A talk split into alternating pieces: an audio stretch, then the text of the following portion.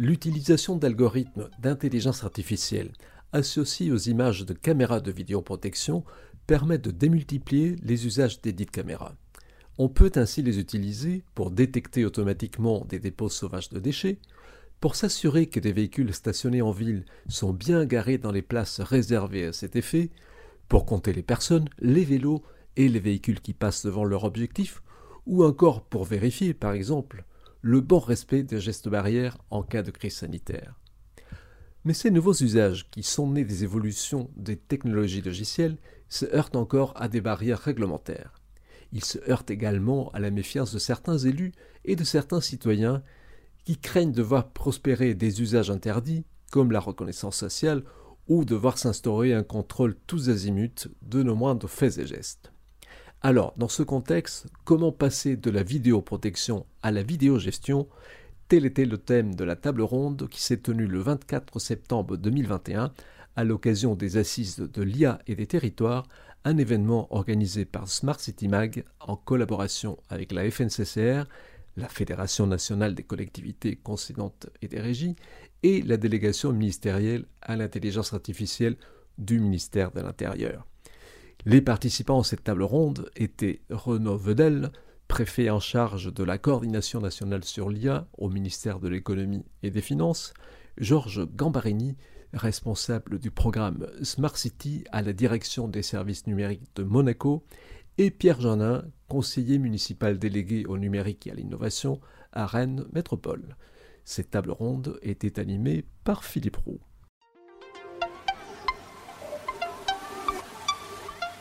Moi, je vais accueillir mes intervenants qui ne sont autres que Pierre Janin, Georges Gambari, et mon troisième intervenant est à distance. Je vois qu'il se prépare, il est prêt. C'est Renaud Vedel. Alors, Renaud Vedel. Alors, j'ai énormément apprécié l'intervention de Milestone parce qu'elle a véritablement mis euh, en lumière le sujet qui va nous, euh, nous animer aujourd'hui. Et du coup, j'aurais fait un petit sondage personnel, c'était absolument pas prévu. Euh, les qui parmi vous connaît l'histoire du chat de Schrödinger hein, C'est l'histoire d'un chat qui est enfermé dans une boîte en bois étanche. Et dans cette boîte, il y a aussi une fiole qui, à un moment donné, n'importe lequel, peut se casser et libérer un cas mortel. Et donc la question que se pose Schrödinger, c'est comment est-ce qu'on sait si le chat est mort ou vivant Et donc, à la lumière de la photographie qu'a montré Milestone, j'ai un sondage à faire. Qui a pensé que le chat était vivant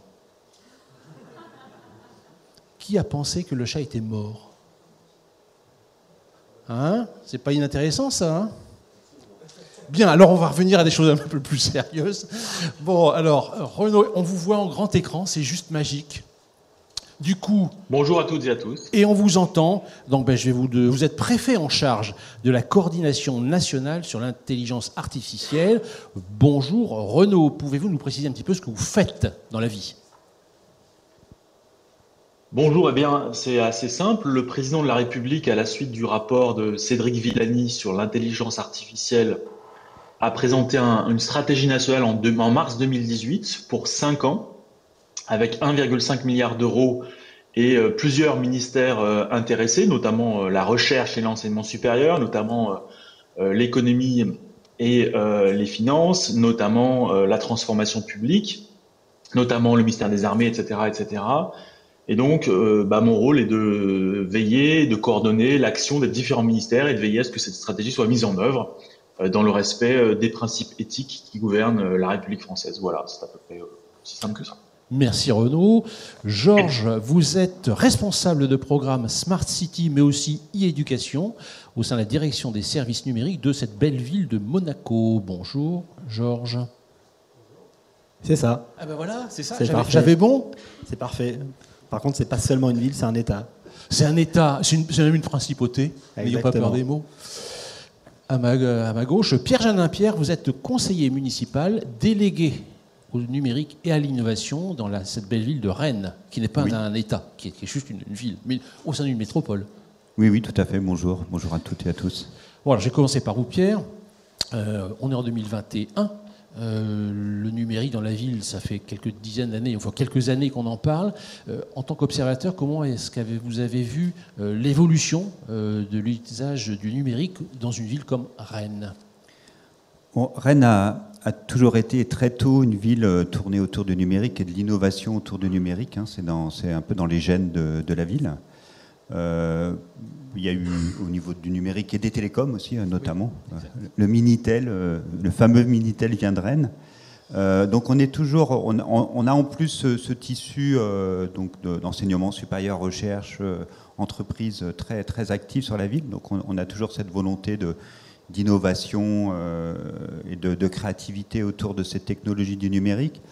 Mais clairement, euh, la vision qu'on a du numérique en 2021, c'est pas exactement la même qu'on avait il y a, il 10 ans. Hein. On a vu une croissance euh, de cette technologie qui est, incroyable, qui est probablement la croissance la plus forte que aucune technologie a eue dans, notre histoire. Et finalement, on se retrouve aujourd'hui avec, des constats sur sur des enjeux qui sont associés à ce développement du numérique et qu'on doit traiter. Et donc c'est à la fois euh, aider au développement et à l'innovation autour du numérique, mais avec une, vigilance dont, on va parler sûrement. Alors Georges, euh, quand euh, Ariel m'a proposé d'animer la table ronde sur la vidéosurveillance, il m'a dit tu vas voir Monaco. Bon, pour la petite histoire, moi j'ai habité pendant une dizaine d'années à une vingtaine de kilomètres de Corbeil-Essonne, les Tarterets et de Grigny, la, grande borne. Et je me dis, mais c'est marrant, j'ai pas trop entendu parler de, lutte de bande entre Monaco et Monte Carlo. Alors pourquoi est-ce que Monaco euh, intervient dans une table ronde sur la vidéoprotection Si vous n'en entendez pas parler, c'est que tout se passe bien, justement. Je pense qu'on a, on a un historique avec la vidéosurveillance qui est euh, vieux de 40 ans, maintenant en principauté, qui s'est développé. Euh, de par notre modèle économique, tout simplement, qui est un modèle d'attractivité de personnes à haut revenu qui nécessitent effectivement d'offrir un niveau de qualité de service, un niveau de sécurité important dans la ville. Et puis il a été accéléré par des mouvements géopolitiques dans les années 70 et notamment dans les années de plomb en Italie qui ont généré une émigration de beaucoup de, riches industriels italiens. Brigade Rouge. Les Brigades Rouges, exactement, à la fin, donc milieu des années 70, début des années 80. Euh, qui a généré une émigration massive effectivement de, personnes italiennes euh, sur la Riviera française et en principe de Monaco, donc qui a accéléré ce phénomène euh, et qui a accéléré en fait notre positionnement d'une certaine manière, on peut parler comme ça, hein, autour de la sécurité des biens et des personnes, et donc qui a accéléré notre équipement en termes de, vidéosurveillance. Vous avez commencé donc début des années 80 avec combien de caméras par exemple au début? On a commencé en 1980 avec 8 caméras et aujourd'hui on a 984 euh, caméras sur 2 euh, km. Ça fait pas loin de 500 caméras au kilomètre carré. Rennes c'est pareil, c'est ça? Euh, dis donc, on en, a nettement moins. D'accord. Bon, alors, 500, 984 caméras pour faire quoi? Alors déjà, il faut analyser le nombre de caméras d'une ville au regard de la topographie de la ville. Euh, la densification du nombre de caméras dans une ville comme Monaco, elle est liée à son urbanisation progressive, à l'enterrement d'une partie de, son activité, et je pense notamment à l'enterrement de nos voies. C'est dire souterrain, c'est simplement. Aujourd'hui, en principauté, vous avez 18 km de tunnels routiers. Euh, vous avez à peu près 15 à 20 km de galeries piétonnes souterrains, dont une gare SNCF qui est 100%, euh, qui est 100 souterraine. Donc effectivement, sur un territoire de ce type-là, il faut lire le nombre de caméras à l'aune de la surface au sol exploitée. Euh, qu'est-ce qu'on fait avec nos caméras? Historiquement, on fait de la sécurité. le deuxième sujet, c'est qu'on va faire du contrôle de l'occupation de l'espace public. Et quand je dis contrôle de l'occupation de l'espace public, c'est-à-dire ou de l'optimisation de l'occupation de l'espace public, une ville comme Monaco, c'est 38 000 habitants sur 2 km, donc la plus grande densité urbaine au monde. Et tous les jours, vous rajoutez à ces 38 000 habitants à peu près 50 000 pendulaires qui viennent travailler en principauté. Ça fait du monde, ça. Hein. ça fait un petit peu de monde. Et donc forcément, l'enjeu de l'occupation de l'espace public et de la gestion de l'occupation de l'espace public, que ce soit en termes de trafic, de mobilité, euh, de propreté, euh, de respect des règles, tout simplement, euh, et de sécurité physique, j'entends, des biens et des personnes, c'est quelque chose qui est extrêmement important et qui a généré du coup la, croissance autour de ces sujets de vidéosurveillance et de vidéogestion. Vous avez parlé d'un haut une haute densité de tunnels et de villes souterraines. Donc c'est-à-dire que vous surveillez aussi les ouvrages on surveille tous les ouvrages. Il y a beaucoup de villes qui ont accéléré leur vidéosurveillance euh, juste derrière la, catastrophe du Mont Blanc. Euh, quand, on, quand on a 17 km de, de, tunnel à gérer et qu'il se passe ce qui se passe il y a une vingtaine d'années au Mont Blanc, bah, nous, ça change complètement notre manière de gérer et de surveiller la ville. C'est-à-dire qu'initialement, on avait euh, un système de surveillance qui était un système de surveillance policier, et aujourd'hui, on a un système de surveillance type hyperviseur, mais qui va hyperviser la mobilité, qui va hyperviser la sécurité de ces infrastructures. Et puis petit à petit, on développe les usages autour de, autour de ces sujets-là. Aujourd'hui, les flux de caméras de la principauté, ils vont nourrir deux hyperviseurs. L'hyperviseur de la police, qui a la main, qui a la priorité sur l'usage des caméras, mais ils vont nourrir en même temps l'hyperviseur de ce qu'on appelle chez nous le centre de gestion intégré, euh, qui va permettre, qui est en fait le bras armé, l'hyperviseur de la, de, la, ville intelligente d'une certaine manière. On retrouve cette dichotomie dont parlait Ariel tout à l'heure entre la smart et la safe city, sur ce plan-là. Dans ce que moi je fais en termes de, programme euh, de numérisation et d'intensification de, la technologie au service de la gestion de la ville, on ne fait pas de différence entre la Safe City. La Safe City est une partie de la Smart City. Euh, c'est une thématique de la Smart City. Euh, mais ce pas les mêmes sujets, ce pas les mêmes enjeux. Alors, tout à l'heure, on a parlé de reconnaissance faciale. Moi, je, veux qu'on en parle maintenant. Voilà. Alors, reconnaissance faciale. Vous avez 984 caméras. Est-ce que vous faites de la reconnaissance faciale Georges, soyez honnête. Alors soyons très clairs, toutes les personnes qui ont installé dans leur ville des caméras, à un moment ou à un autre, elles ont fait de la reconnaissance faciale. Elles l'ont fait postérieurement, simplement à un délit ou à quelque chose, et elles l'ont fait de manière manuelle. Mais elles ont utilisé les caméras pour faire moment, un moment ou un autre de la reconnaissance faciale. Nous, on ne fait pas de reconnaissance faciale automatisée de manière industrielle.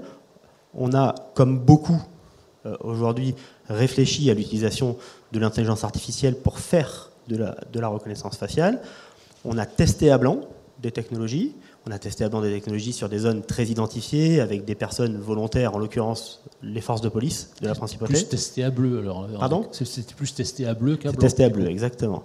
Euh, donc on a fait des tests là-dessus, mais pour nous, la reconnaissance faciale, c'est un des usages potentiels de l'intelligence artificielle en termes de vidéogestion, probablement pas le plus simple, euh, réglementairement déjà, euh, mais pas non plus forcément le plus impérieux euh, à très court terme. Ce qui est certain, c'est qu'il nécessite un cadre légal et qu'il nécessite euh, des règles et, je dirais une règle de départ. La règle qu'on se fixe, en gros, chez nous, c'est de se dire que la reconnaissance faciale, si jamais un jour elle s'industrialise, elle ne servira pas à surveiller, elle servira à rechercher. Et donc elle servira à identifier des personnes recherchées. Euh, et donc sur des cas d'usage qui sont très très très limités. mais on en est encore au tout début du débat je dirais, légal, réglementaire, euh, autour de la création d'une réglementation autour de ce, de ce sujet. On reparlera de ce point tout à l'heure. Alors, Pierre, la situation est un petit peu différente à Rennes, je, présume. Euh, au jour d'aujourd'hui, quel est le périmètre d'utilisation de la vidéoprotection sur Rennes? Sur, sur l'aspect vidéoprotection, on, est, on est très, très prudent hein, aussi parce qu'on parce qu'on regarde les expériences qu'il y a dans les, dans les autres villes. On sait que cette vidéoprotection, elle est, principalement efficace pour euh, rassurer les citoyens, plus, que vraiment euh, d'aider dans la, prise en charge des, problèmes qui n'ont vraiment pas été démontrés à ce jour. Néanmoins, on a euh, une cinquantaine de caméras qui sont installées sur le, territoire. on a, juste pour vous donner un, exemple, on, donne la possibilité aussi aux, gens d'avoir accès aux, vidéos de ces caméras il y a eu depuis 2010 que deux demandes qui ont été faites. Euh, donc ça montre aussi la limite de cette autorisation, euh, où finalement euh, peut-être qu'on manque aussi de, d'information, de, pédagogie pour, pour, pour rassurer. On, y reviendra sur, sur, cette notion de confiance avec le citoyen aussi. Ok, alors je me tourne vers Renaud. Donc on vient d'entendre le témoignage de la principauté de Monaco et de la ville de Rennes sur un sujet qui euh, fait un petit peu le buzz en ce moment, c'est la reconnaissance faciale. Vous, vous êtes au niveau de la coordination nationale sur l'IA, donc vous êtes forcément euh, impliqué dans ces discussions-là. Aujourd'hui, est-ce qu'il y a un parti pris, une guideline, des recommandations en ce qui concerne la reconnaissance faciale dans la vidéoprotection? On, est rentré dans, l'ère de la cobotique. Donc, c'est la contraction entre robotique et coopération humain-machine. Et euh, le sujet, c'est que désormais, les, machines peuvent commencer à, voir et à entendre. Donc évidemment, ça, change notre rapport euh, à, la, machine. Et il y a des cas d'usage euh, dans lesquels la reconnaissance de personnes peut être juridiquement ou légalement utile. c'est le cas manuellement. Il y a bien la première définition de la police judiciaire, c'est de pouvoir identifier les auteurs d'infractions et les remettre à l'autorité de la justice. Et donc, il y a bien des cas d'usage qui sont déjà dans le code de procédure pénale. Euh, et de ce point de vue, c'est pas nouveau. Avant même l'intelligence artificielle, on pouvait utiliser euh, la reconnaissance faciale. Elle est dans les textes euh, de police et, et, dans les technologies depuis plus d'une dizaine d'années. Simplement, ce qui change, c'est qu'avant, elle, elle, était limitée techniquement. Elle se faisait de manière avec des images fixes a posteriori. Désormais, elle commence à devenir possible en temps réel, dans l'espace public. Donc il y a un risque de démultiplication de ces usages qui inquiète fortement et à juste titre les gens, et comme moi, et comme tous les citoyens j'imagine, qui souhaitent continuer à vivre dans une société libre et ouverte.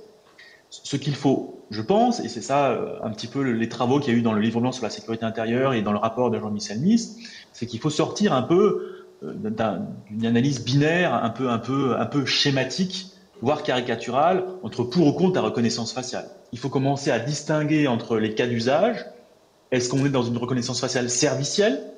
Je veux avoir des fonctions euh, personnalisées avec une machine et donc c'est plus simple pour moi qu'elle me reconnaisse plutôt que je tape 15 codes, etc. Surtout quand je suis en mobilité. Premier cas d'usage. On peut penser par exemple à des, à des cas d'usage, y compris dans l'espace public, de technologie assistive.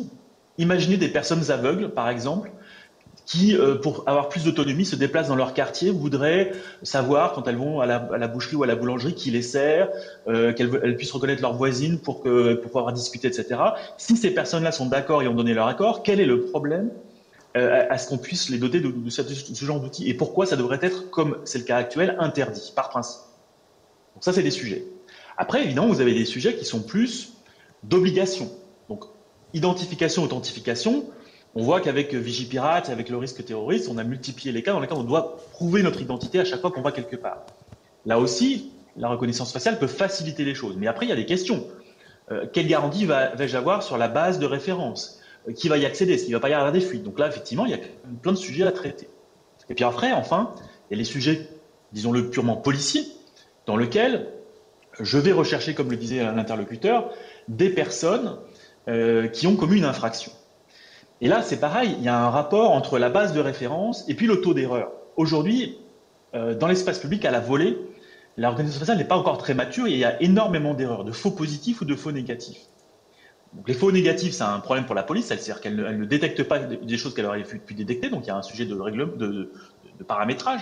Mais les faux positifs, c'est un sujet de liberté, puisque je n'ai rien, à, rien à me reprocher et ça va, ça va biper. Et donc, on va me demander de prouver mon identité. Donc, effectivement, il va falloir définir très strictement les cas dans lesquels il est proportionné de faire ce travail.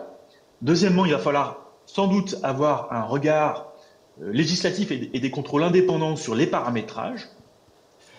Et, donc, pour faire cela, il n'y a pas d'autre démarche que celle de l'expérimentation. C'est extrêmement complexe. Et puis ensuite, il y a aussi des enjeux énergétiques. Euh, le traitement de l'image, c'est une des choses qui consomme le plus et on ne va pas pouvoir mettre des caméras partout euh, à un coût qui serait disproportionné et euh, avec des effets énergétiques extrêmement lourds. Donc certains pays sont plus en avance que nous. Donc, on peut penser par exemple au Royaume-Uni. Ils ont fait cette démarche d'expérimentation pendant 2, 3, 4 ans et la plupart de leurs institutions ont pris une position sur un cadre, y compris d'ailleurs l'autorité de protection des données, l'ICO. En Europe continentale, on est nettement moins avancé et pour l'instant il y a une plus grande prudence euh, mais euh, le rapport de Jean-Michel Nice, par exemple, qui vient de sortir, appelle à une expérimentation extrêmement prudente de ces usages, en serrant bien les différentes finalités, et notamment pour sécuriser des événements comme les JO. Alors, merci Renaud. Alors, on a volontairement parlé de la reconnaissance faciale. Vous avez mentionné l'existence du livre blanc de la sécurité intérieure. Euh, L'IA ne se limite pas à la reconnaissance faciale, bien heureusement. Euh, en quelques mots, qu'est-ce qui, dans ce livre blanc de la sécurité intérieure, a trait à l'IA comme un moyen euh, d'aider les collectivités territoriales à mieux gérer leur, leur, cité? Disons qu'au cours des dix dernières années, euh, grâce aux architectures euh, qu'on appelle neuronales, les réseaux de neurones profonds, euh, l'intelligence artificielle, donc on va dire le, le deep learning, l'apprentissage machine profond, a permis de traiter des problèmes qu'on ne savait pas traiter auparavant. Ça, c'est vraiment une nouveauté des dix dernières années. Et donc, c'est notamment le traitement de l'image, parce que c'est en très grande dimension. Une image, c'est un tableau avec des millions de dimensions, des millions de pixels. Et l'espace sonore. Et donc, effectivement, avec ces nouveaux outils et ces nouvelles, ces nouvel état de l'art, on peut traiter plein de choses. Et c'est vrai que je trouve un peu dommage parfois de trop réduire le débat sur l'IA et l'espace public à la, reconnaissance faciale. Il y a plein d'autres usages d'analyse de situation, euh, donc abandon de, déchets, euh, colis abandonnés, etc. Mais quand on analyse, et notamment, moi j'ai fait l'effort depuis plusieurs années d'aller voir les entreprises qui, développent les cas d'usage, notamment les deux qui ont été tout à l'heure, euh, Twy et 22, on voit bien que même dans un cas d'usage très simple, comme un bagage abandonné dans un aéroport, donc un risque terroriste euh, potentiel. Eh bien, ce qui est intéressant, c'est pas simplement de constater un bagage. Et puis un bagage abandonné, est-ce que c'est un bagage posé à côté de quelqu'un euh, Depuis combien de temps euh, Parce que quand vous êtes à la gare, vous attendez ou à l'aéroport, bah, vous pouvez poser votre valise, etc. Donc, même pour définir ce que c'est qu'un bagage abandonné, il y a du paramétrage humain. C'est-à-dire combien de temps le bagage va être resté là, où est la personne à distance, etc. Et pour ça, il va falloir apparier l'objet et la personne. Si la personne a posé son objet puis qu'ensuite elle est partie, là, on va présumer que c'est un bagage abandonné, sinon ça va biper tout le temps. Et donc même là, on voit bien que pour détecter le bagage abandonné et faire la levée de doute, on va être obligé à un moment d'essayer de revoir la personne et puis de la suivre ou de l'identifier. Et donc, on va retrouver même là de la reconnaissance faciale. C'est pour ça que ce sont des débats extrêmement complexes. Euh, et même quand on, l'intérêt aussi de, contrôler euh, des, objets abandonnés, on, ça, on peut intervenir euh, pour aller le nettoyer, etc. Mais l'intérêt, aussi, c'est de modérer les comportements. Donc voilà, toutes ces choses-là sont extrêmement complexes, mais il est vrai qu'il y a plein de situations dans lesquelles on pourrait ne pas avoir de reconnaissance faciale, ou en tout cas pas à des fins identificatoires, simplement comprendre un, comportement. Et puis après, il y a des choses qui sont modélisables de manière assez simple. Par exemple, l'entrée dans une zone d'accès interdit ou l'entrée par la sortie pour, frauder ou pour, euh, euh, ça c'est assez facile à détecter. Vous avez quelqu'un qui se déplace et puis il y a une zone qui est franchie. Par contre, dès lors que vous allez aller vers des situations plus abstraites, qu'est-ce qu'une bagarre, qu'est-ce qu'un chahut, euh, là ça va être beaucoup plus complexe. Et aujourd'hui, les machines parfois ont des résultats qui restent assez moyens ou assez médiocres. Et puis enfin, il y a une chose qu'il ne faut pas oublier, c'est que contrairement aux humains, les machines sont programmées et on peut aussi les programmer euh, pour protéger les libertés. C'est-à-dire que pendant très longtemps, par exemple, il y avait une jurisprudence du Conseil constitutionnel qui existe toujours, qui dit qu'on ne doit pas filmer l'intérieur des immeubles d'habitation avec les caméras. Or, les caméras sont devenues de plus en plus puissantes, avec des zooms, avec des effets de décalage, etc. Et finalement, comment dirais-je, cette disposition était un peu lettre morte, non appliquée. L'intelligence artificielle aujourd'hui, c'est faire du floutage automatique de, ce type d'entrée ou de ces, ou de ces fenêtres. un algorithme d'intelligence artificielle, c'est reconnaître une fenêtre, une porte, avec plein de modèles, parfois avec un petit peu d'erreur, mais en tout cas avec une assez grande degré de précision. Eh bien, on peut aussi imaginer des algorithmes ou des couches algorithmiques qui vont engendrer de la protection. Dernier exemple, et je m'arrête là, quand vous allez vouloir, par exemple, détecter un véhicule euh, qui roule trop vite ou à contresens, etc., vous pouvez aussi flotter automatiquement les personnes qui sont sur le trottoir.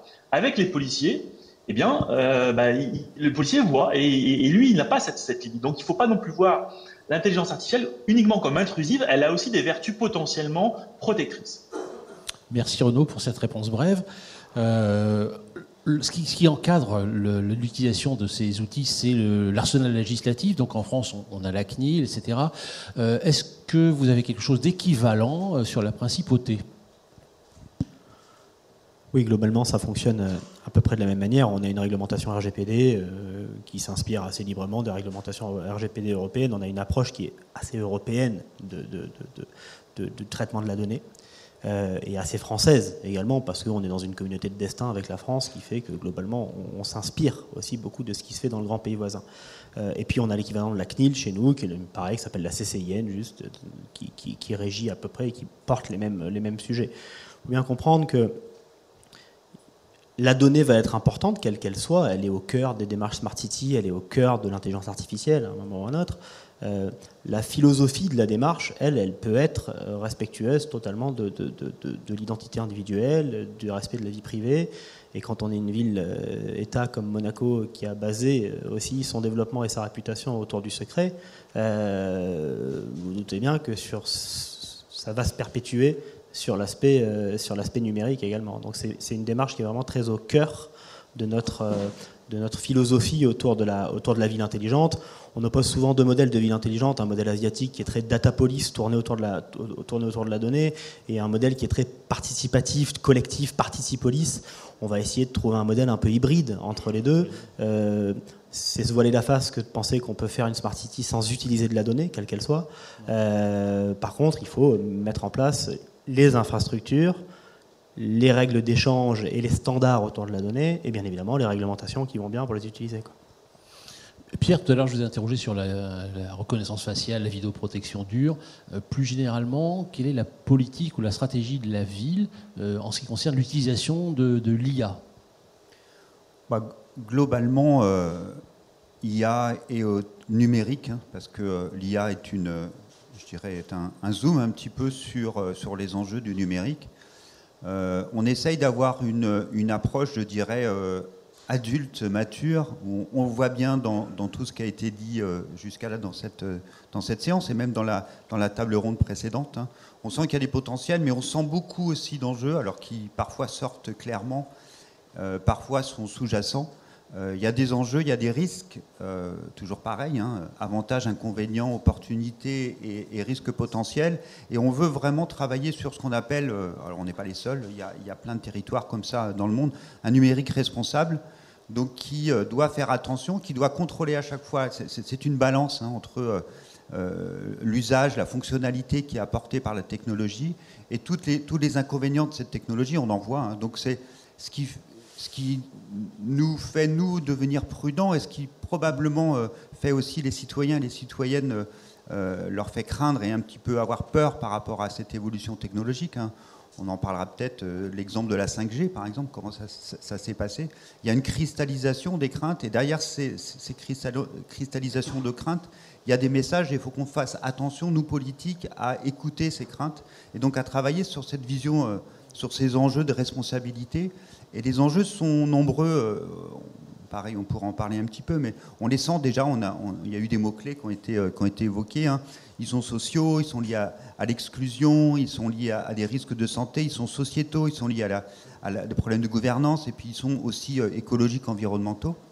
Et donc on essaie de travailler dans, toutes ces directions à Rennes. Pour être plus concret, par exemple, on travaille énormément sur l'aspect de gouvernance. On pense que les infrastructures du numérique doivent être contrôlés. Euh, et, donc nous, on possède un réseau de fibres optiques euh, sur la ville, un réseau aussi sans fil, le réseau LoRa. Euh, on travaille aussi sur la donnée. On a, été un des premiers services sur la donnée qui a été créé dans la ville de Rennes. On travaille aussi beaucoup sur la médiation du numérique. On, en a entendu parler, toute la, formation, l'explication aux citoyens et, aux citoyennes. Alors, pas simplement éduquer au sens, au sens apprendre l'usage, mais aussi apprendre les risques qui sont associés aux, technologies, les, impacts potentiels, avoir une approche prudente. Et puis c'est aussi euh, apprendre le numérique en, donnant les fonctions de, capacitation, donc apprendre en faisant. Donc on a aussi un réseau d'associations et de Fab Labs importants sur la ville pour aller dans cette direction. En deux mots, l'IA, c'est oui, mais plutôt.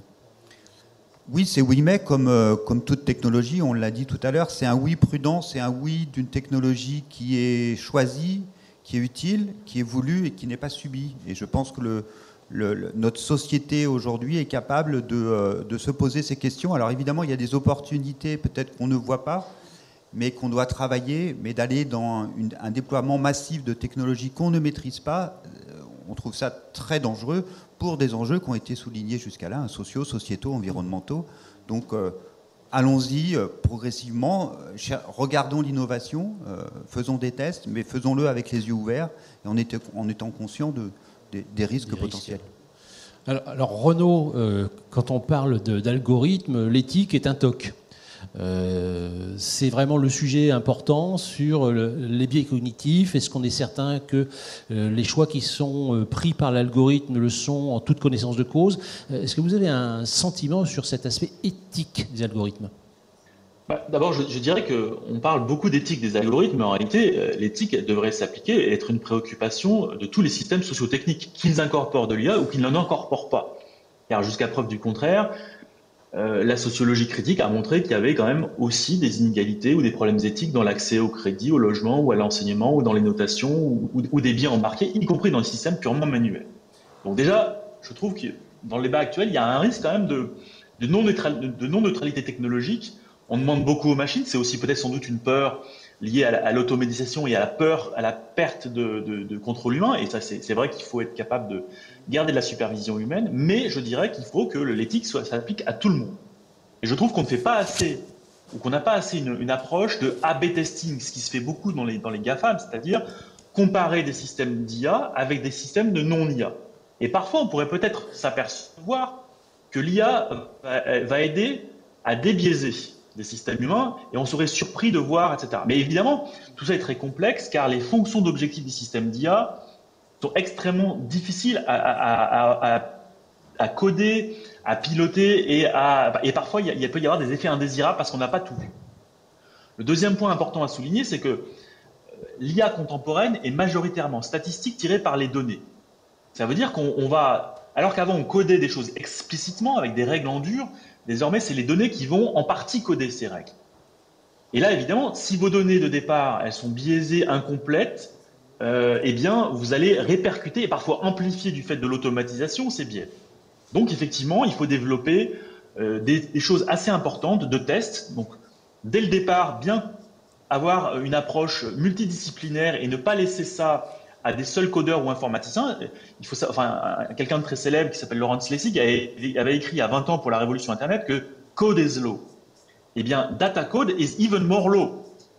Si je veux le dire avec un accent bien prononcé, il, va, il, faut aussi euh, que les données soient testées, évaluées euh, et qu'elles s'appliquent à toutes les situations. Deuxièmement, il faut aussi, ça a été dit tout à l'heure, avoir conscience des limites de l'IA.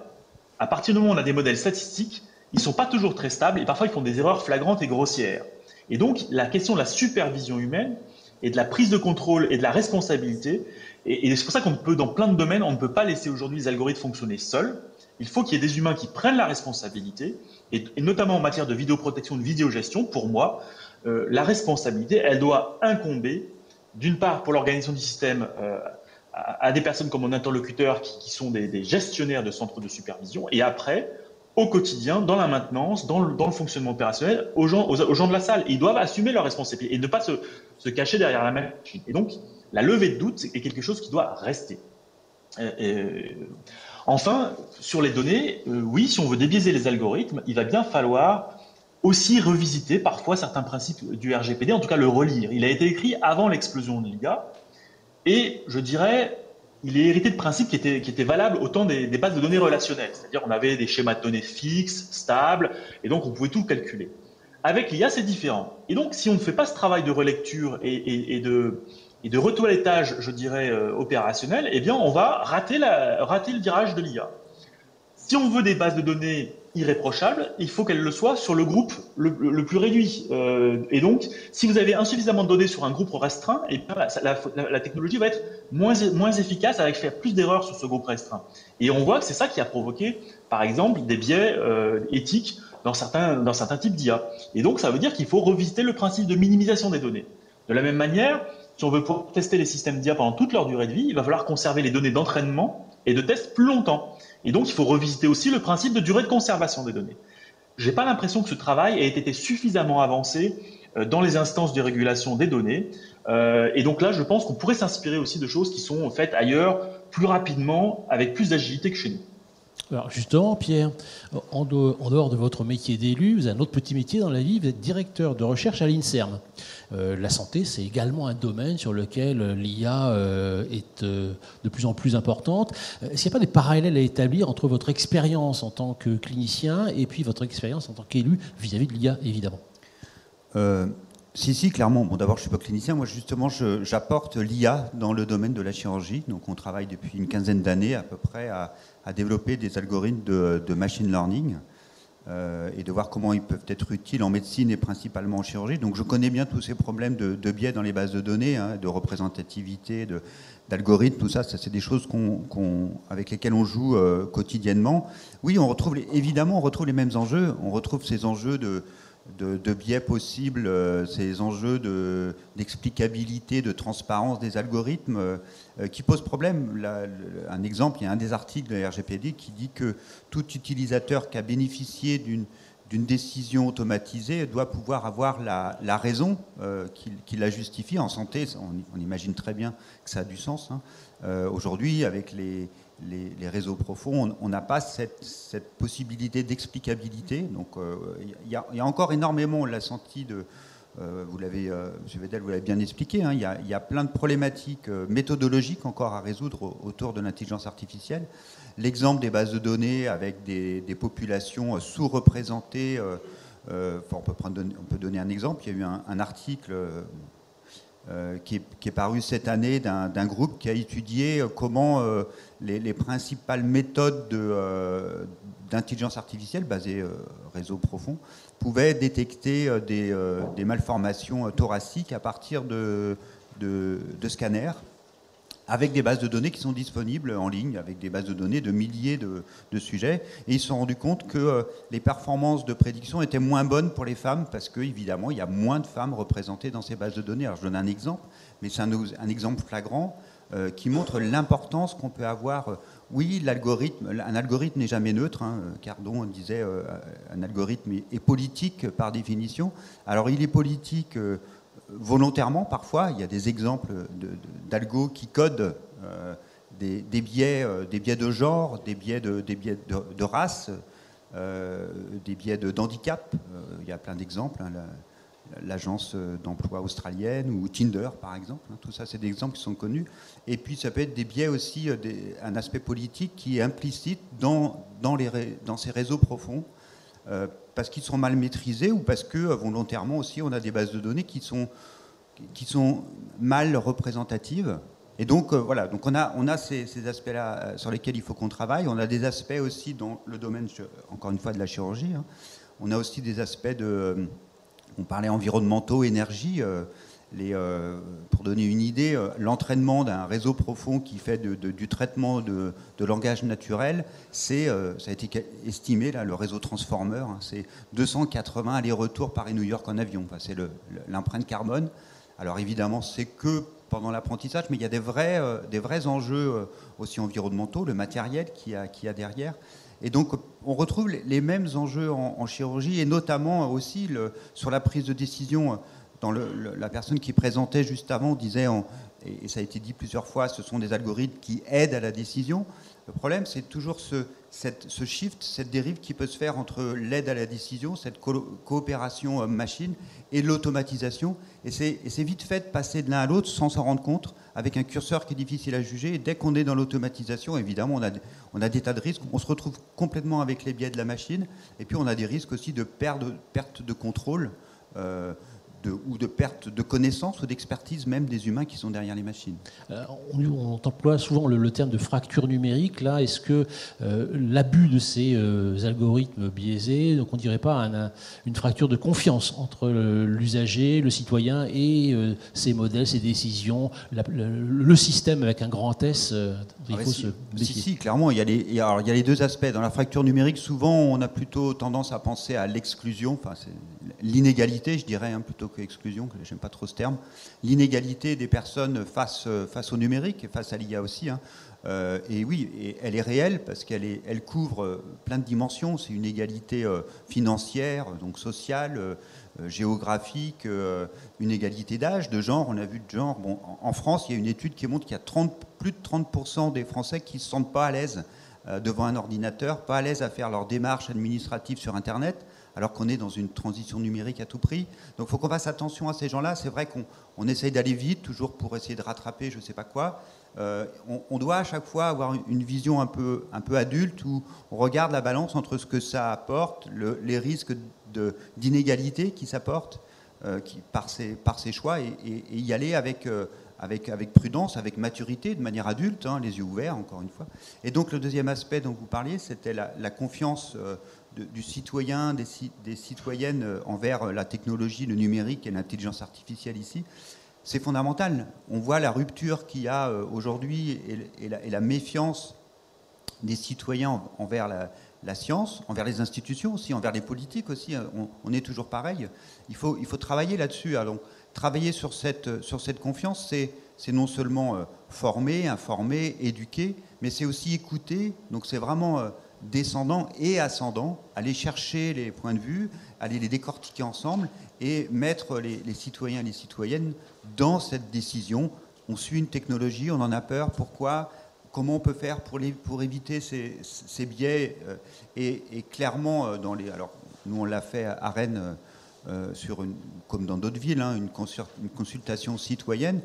clairement, on se rend compte que l'intelligence collective, quand on, on prend des citoyens tirés au sort, l'intelligence collective, ça veut dire quelque chose. On arrive à un résultat qui est censé, qui est, euh, comme, vous l'avez dit, M. Vedel, c'est ni pour, ni contre, ni totalement, ni pro, ni, ni, ni, ni, euh, Startup Nation, ni euh, Amish. On, a quelque chose qui est, qui est, entre les deux, quelque chose qui est censé, et cette intelligence collective peut, venir, peut, peut apporter ça, clairement. Georges, quand on a parlé du nombre de, caméras tout à l'heure, et suite à ce que j'ai écouté de la présentation de Milestone, ceux qui ont des caméras euh, sont les mieux outillés pour passer de la vidéoprotection à la vidéogestion, puisqu'ils ont déjà les flux vidéo par, par, nature. Donc, comment est-ce que vous effectuez cette, euh, vous capitalisez, vous pérennisez cet investissement euh, vidéoprotection pour faire de la vidéo gestion en fait, pour répondre à cette question, il faut comprendre ce qu'on demande à un Smart City Manager au quotidien. Moi, mon job, c'est d'améliorer la qualité de la vie des gens, grâce à la technologie et d'améliorer la gestion de la ville en répondant aux enjeux de cette ville. Euh, pour ce faire, moi j'ai besoin de comprendre le pouls de la ville, de prendre le pouls de la ville en temps réel, tous les jours. Euh, et donc j'ai face à moi deux stratégies pour prendre le pouls de la ville, où j'ai trois stratégies. Soit je mets des gens partout dans la ville, soit je prends le pouls via de la participation citoyenne, c'est possible, et c'est une démarche hybride qui doit se mettre en place, effectivement, qui est importante. Soit je déploie des réseaux de capteurs, divers et variés. Soit je m'appuie sur ce qui existe déjà, chez moi en tout cas, euh, qui est l'image, la vidéo, euh, qui a l'avantage d'être déjà en place et qui a l'avantage d'être à terme, et je dis bien à terme parce que vous avez vu dans toutes les discussions qu'on a aujourd'hui, on est au tout début de l'histoire de, de, la vidéogestion, que ce soit sur euh, la problématique d'infrastructure, que ce soit sur la problématique de gestion de la donnée, de la sécurité, etc. etc. On a encore beaucoup de, choses à, beaucoup de choses à faire avant de pouvoir industrialiser concrètement tout ça. Mais dans l'esprit, euh, une image, aujourd'hui, combinée à l'intelligence artificielle, qu'elle soit faible ou forte, elle sera d'abord faible, et puis petit à petit, elle deviendra forte,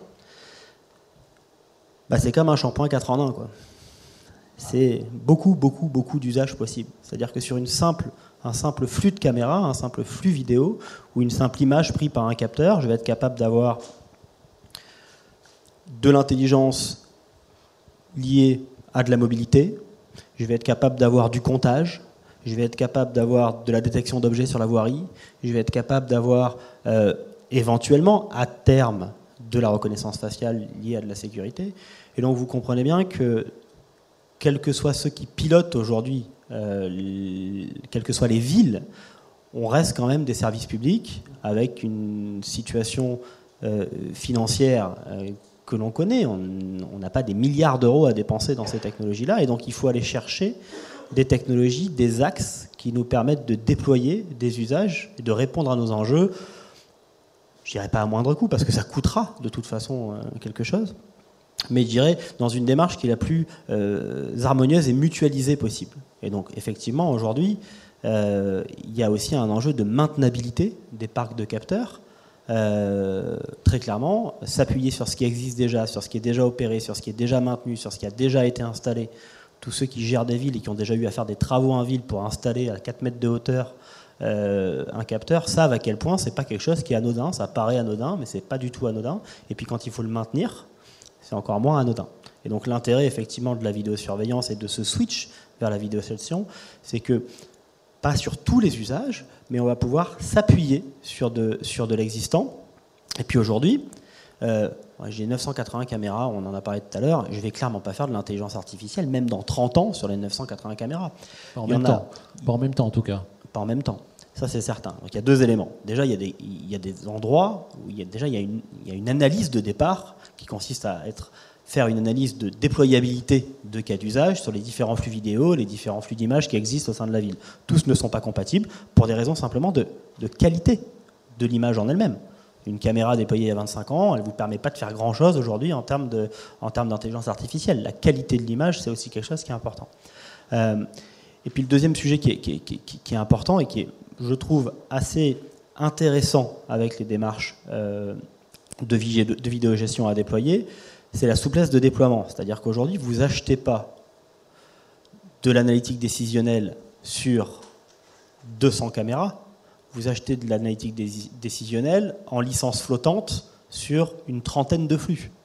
Et vous pouvez petit à petit switcher vos flux en fonction de l'événement qui vous intéresse dans la ville.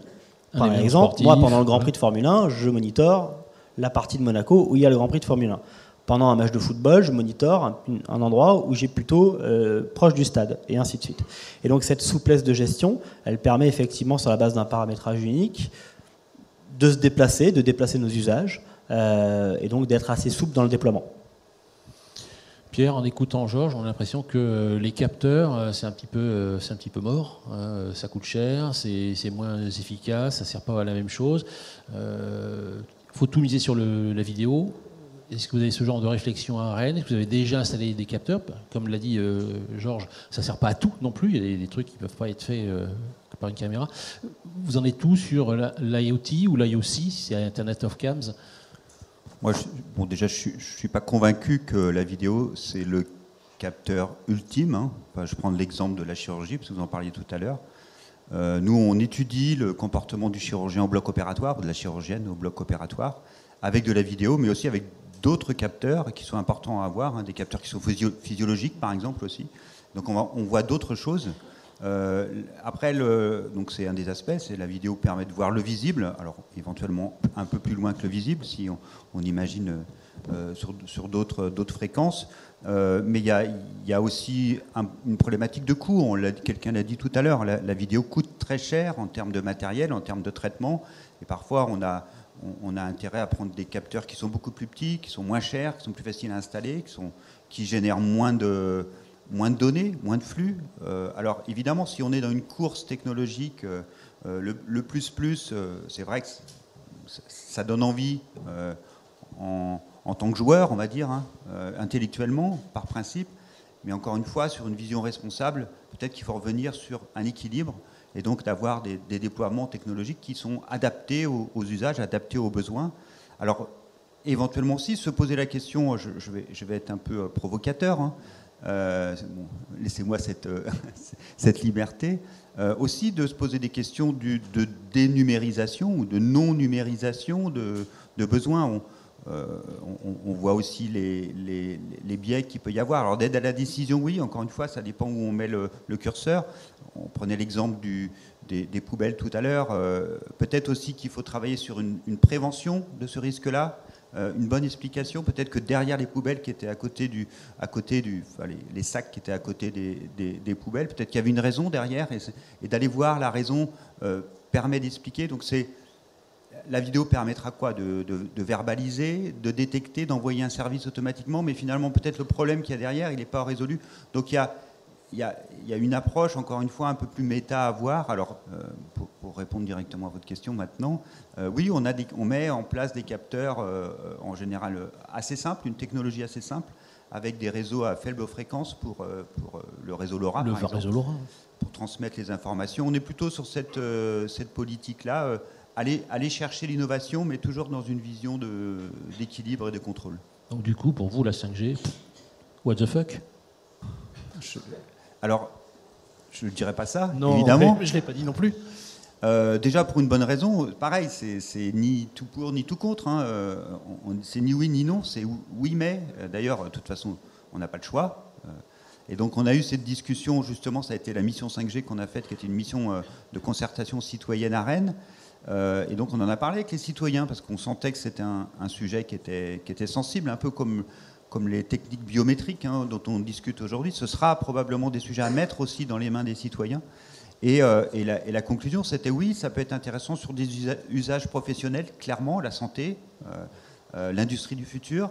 Là, il y a des. Mais par contre, de la 5G partout, dans, dans tous les territoires, pour.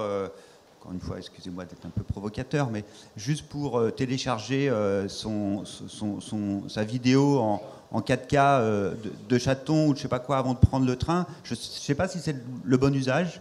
Euh, peut-être qu'on aura à un moment donné besoin de faire un choix sur les technologies qu'on met en avant et on pourra peut-être pas tout développer.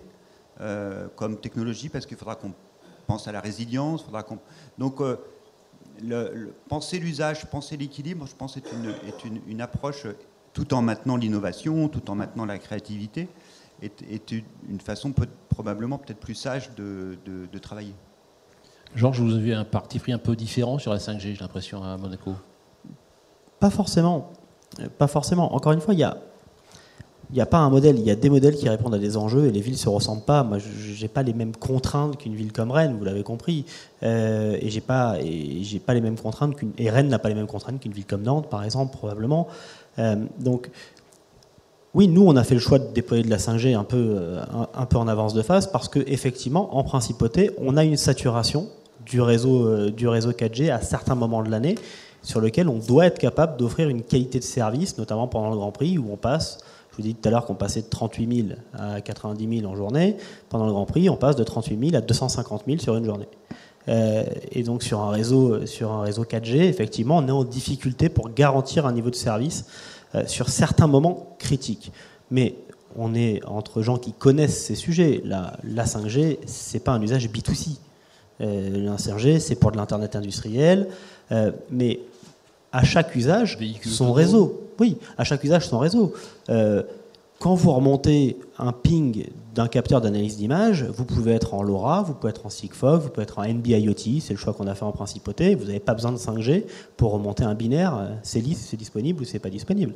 Euh, vous allez avoir besoin de 5G, effectivement, si vous voulez remonter de la vidéo 4K sur un certain nombre de sujets. Encore que l'avantage quand on est déjà équipé, et je rejoins ce qui a été dit tout à l'heure, nous on a une stratégie force sur l'analyse d'image parce qu'on a un taux d'équipement déjà très important du fait de notre modèle économique. Et effectivement, si vous avez le coût d'installation initialement à mettre en place, la réflexion, elle se fait d'une manière extrêmement, extrêmement différente. Les caméras qui sont installées, elles sont déjà connectées, elles sont déjà connectées pour la plupart en fibre, et donc elles n'ont pas besoin de 5G. Par contre, la 5G, dans un monde qui est combinatoire, aujourd'hui, hein, toutes les technos dont on parle, elles sont combinatoires, elle est un enabler qui va permettre de déployer certains, certains cas d'usage.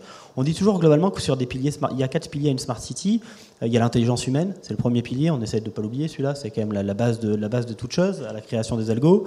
Euh, on a la puissance de calcul qui va nous permettre de prendre des décisions, la donnée au travers du capteur, et puis tout ce qui va nous permettre de transmettre tous ces éléments-là pour être capable de prendre une décision. C'est le réseau, la 5G, elle va permettre de, de déployer des cas intelligents, notamment de la mobilité autonome, quand ces technologies seront prêtes. Mais il est évident aujourd'hui que quand vous, faites, quand vous déployez en ville un véhicule autonome euh, qui voit globalement à horizon de ses capteurs, qui sont des capteurs laser et avec un GPS centimétrique, il voit à 25 mètres.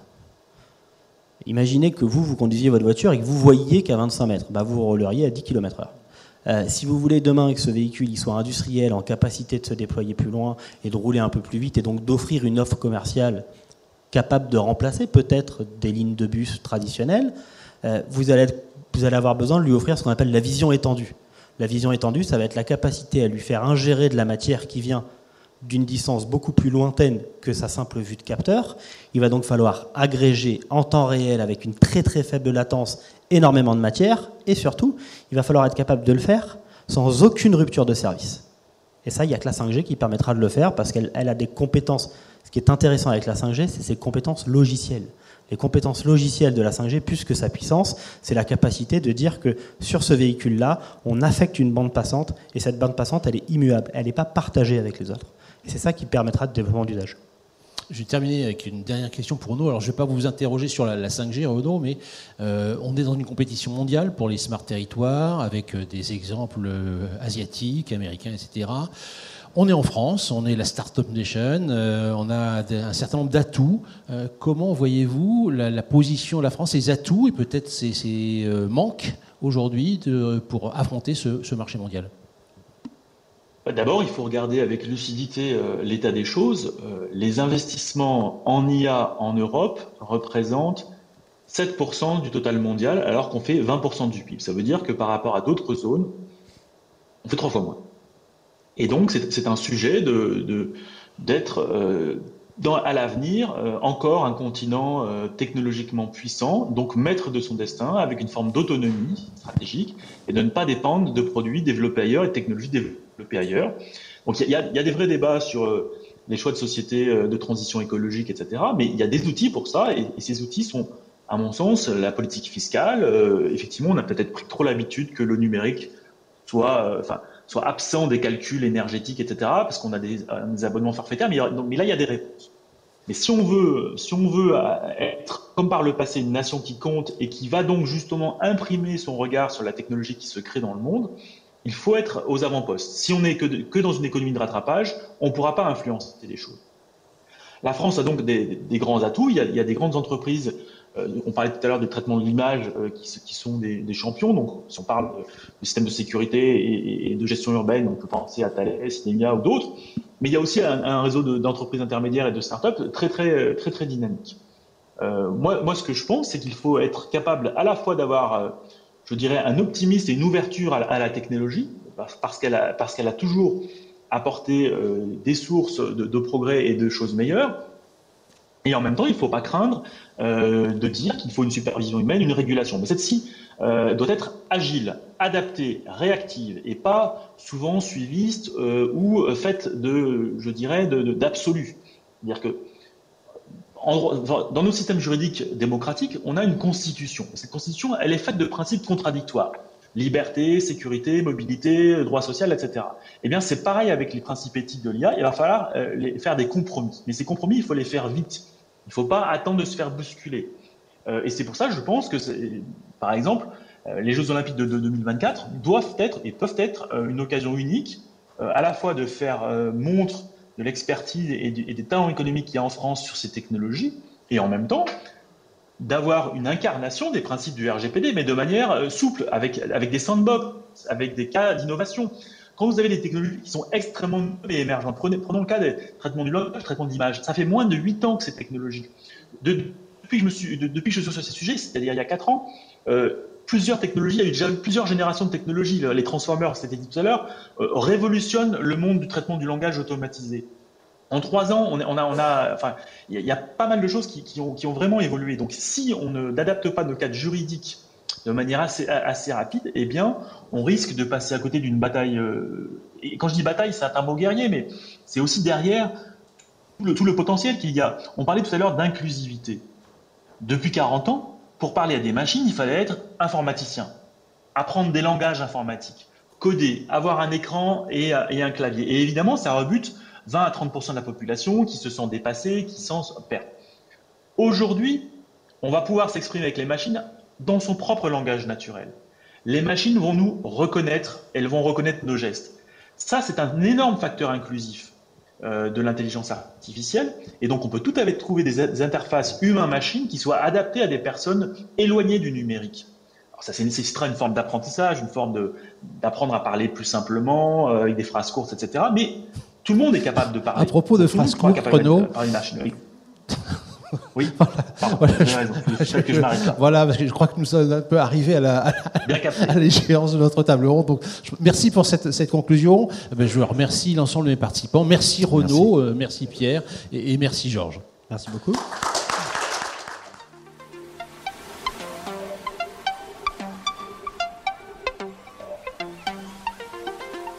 Ce podcast est produit par Smart City Mag, le magazine des villes et des territoires, connectés et durables.